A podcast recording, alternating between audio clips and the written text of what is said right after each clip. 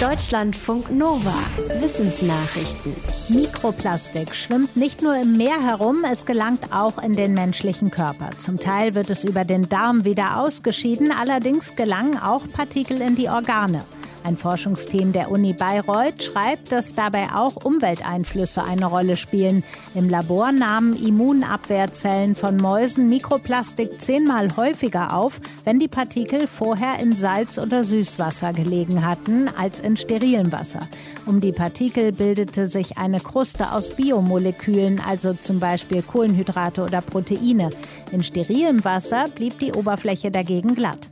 Die Forschenden vermuten, dass die Kruste den Rezeptoren der Immunabwehrzellen mehr Möglichkeiten gibt, anzudocken. Sind die Plastikpartikel dann in den Zellen, wandern sie mit ihnen durch den Körper und können auch in Organe gelangen. Welche Auswirkungen das dann hat, ist noch unklar. Die gesundheitlichen Folgen von Mikroplastik sind noch wenig erforscht. Ein Impfstoff gegen Covid-19 gilt als Voraussetzung für einen Schritt zur Normalität in der Pandemie.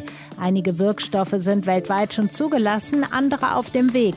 Die Weltgesundheitsorganisation zählt mehr als 200 entsprechende Projekte. Dennoch werden nicht alle Menschen gleichermaßen Zugang zu künftigen Impfstoffen haben. Laut Modellrechnungen könnte es gut sein, dass rund ein Viertel der Weltbevölkerung bis zum Jahr 2022 auf eine Impfung warten muss und das im günstigsten Fall, wenn nämlich alle Hersteller ihr Maximum an Produktionskapazitäten erreichen. So hätten sich reiche Länder bis Mitte November rund die Hälfte der künftigen Impfdosen reserviert. Dort leben aber nur 14 Prozent der Weltbevölkerung. Der große Rest müsste sich die andere Hälfte teilen.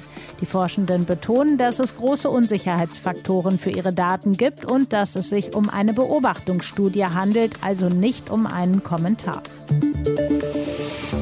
Wenn die Weibchen der Fransenlippenfledermaus fruchtbar sind, versuchen die Männchen auf sich aufmerksam zu machen. Aber weil Fledermäuse im Dunkeln unterwegs sind, helfen optische Reize wie zum Beispiel eine auffällige Farbe nicht weiter.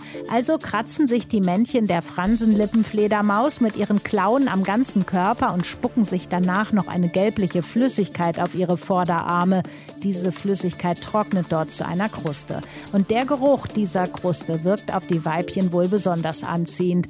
Das ist das Studienergebnis einer Biologin aus Panama. Sie hatte Daten gesammelt zur Fruchtbarkeit von Fledermausweibchen, zum Testosteronspiegel der Männchen und zur Größe der Krusten auf den Vorderarmen der Tiere. Dabei zeigte sich, waren die Weibchen in einer Population fruchtbar, stieg das Testosteron der Männchen und je mehr Testosteron ein Fledermausmann hatte, desto größer war auch die Duftkruste an seinen Armen. Die Pflanzenwelt hat in Deutschland starke Verluste hinnehmen müssen.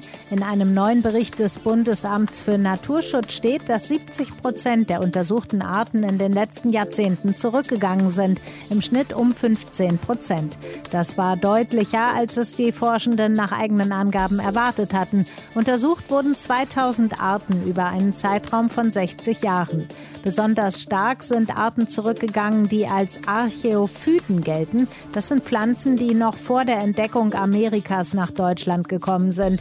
Hauptsächlich Ackerbegleitflora wie die Saatwucherblume oder der echte Frauenspiegel. Es gab aber auch Gewinner. Ausbreiten konnten sich nämlich Pflanzen, die erst später in Deutschland heimisch wurden, wie das drüsige Springkraut oder das schmalblättrige Greiskraut. Die Studienautoren fordern größere Anstrengungen beim Schutz der Artenvielfalt, aber auch mehr Forschung, denn vor allem für Pflanzen, die nicht als bedroht gelten, fehlten jede Menge Daten. Für manche Mikrobiologen ist der Mund vor allem eins, ein unerschöpfliches Forschungsgebiet. Bakterien gibt es dort überall, aber nicht überall die gleichen. Wie Forschende der Universität Chicago im Fachmagazin Genome Biology schreiben, leben auf der Zunge zum Beispiel völlig andere Stämme als auf den Zähnen. Und die Bakterien aus den Zahnbelägen sind näher mit Stämmen verwandt, die im Boden leben, als mit solchen nebenan auf der Zunge. Bakterien von der Zunge wiederum haben größere Ähnlichkeit mit Stämmen im Darm. Die Forschenden hatten eine groß angelegte genetische Analyse der Bakterien durchgeführt und daraus eine Art Stammbaum erstellt. Nach Ansicht der Forschenden lässt sich aus den Verwandtschaftsbeziehungen ablesen, wie sich Bakterien einer Art an eine fremde Umgebung wie die im menschlichen Körper anpassen. Die Zahnplaques wären dann eine Art Zwischenstation. Wer dort gut zurechtkommt, ist danach reif für den nächsten Schritt im neuen Lebensraum, etwa für die Zunge. Männer, die etwas verkaufen wollen, sollten sich einen Vollbart wachsen lassen. Diesen Ratschlag kann man aus einer Studie von Forschenden der Wirtschaftswissenschaft ablesen. Sie hatten in mehreren Untersuchungen getestet, welchen Einfluss der Bart eines Verkäufers auf das Interesse und die Kaufbereitschaft von Kundinnen und Kunden hatte. Dabei zeigte sich, dass zum Beispiel ein Werbevideo mit einem Mann auf Facebook deutlich mehr Klicks brachte, wenn das Model darin einen Vollbart hatte, als wenn Männer mit Schnauzer oder ganz ohne Bart darin auftauchten. Die Forschenden vermuten, dass dahinter evolutionsbiologische Gründe stehen. Ein Vollbart stehe unabhängig von der Mode für Männlichkeit, Status und Gesundheit. Frühere Studien haben schon gezeigt, dass das Männlichkeitshormon Testosteron den Bartwuchs anregt und dass Männer mit viel Testosteron in der Regel auch leichter einen Vollbart haben können. Deutschlandfunk Nova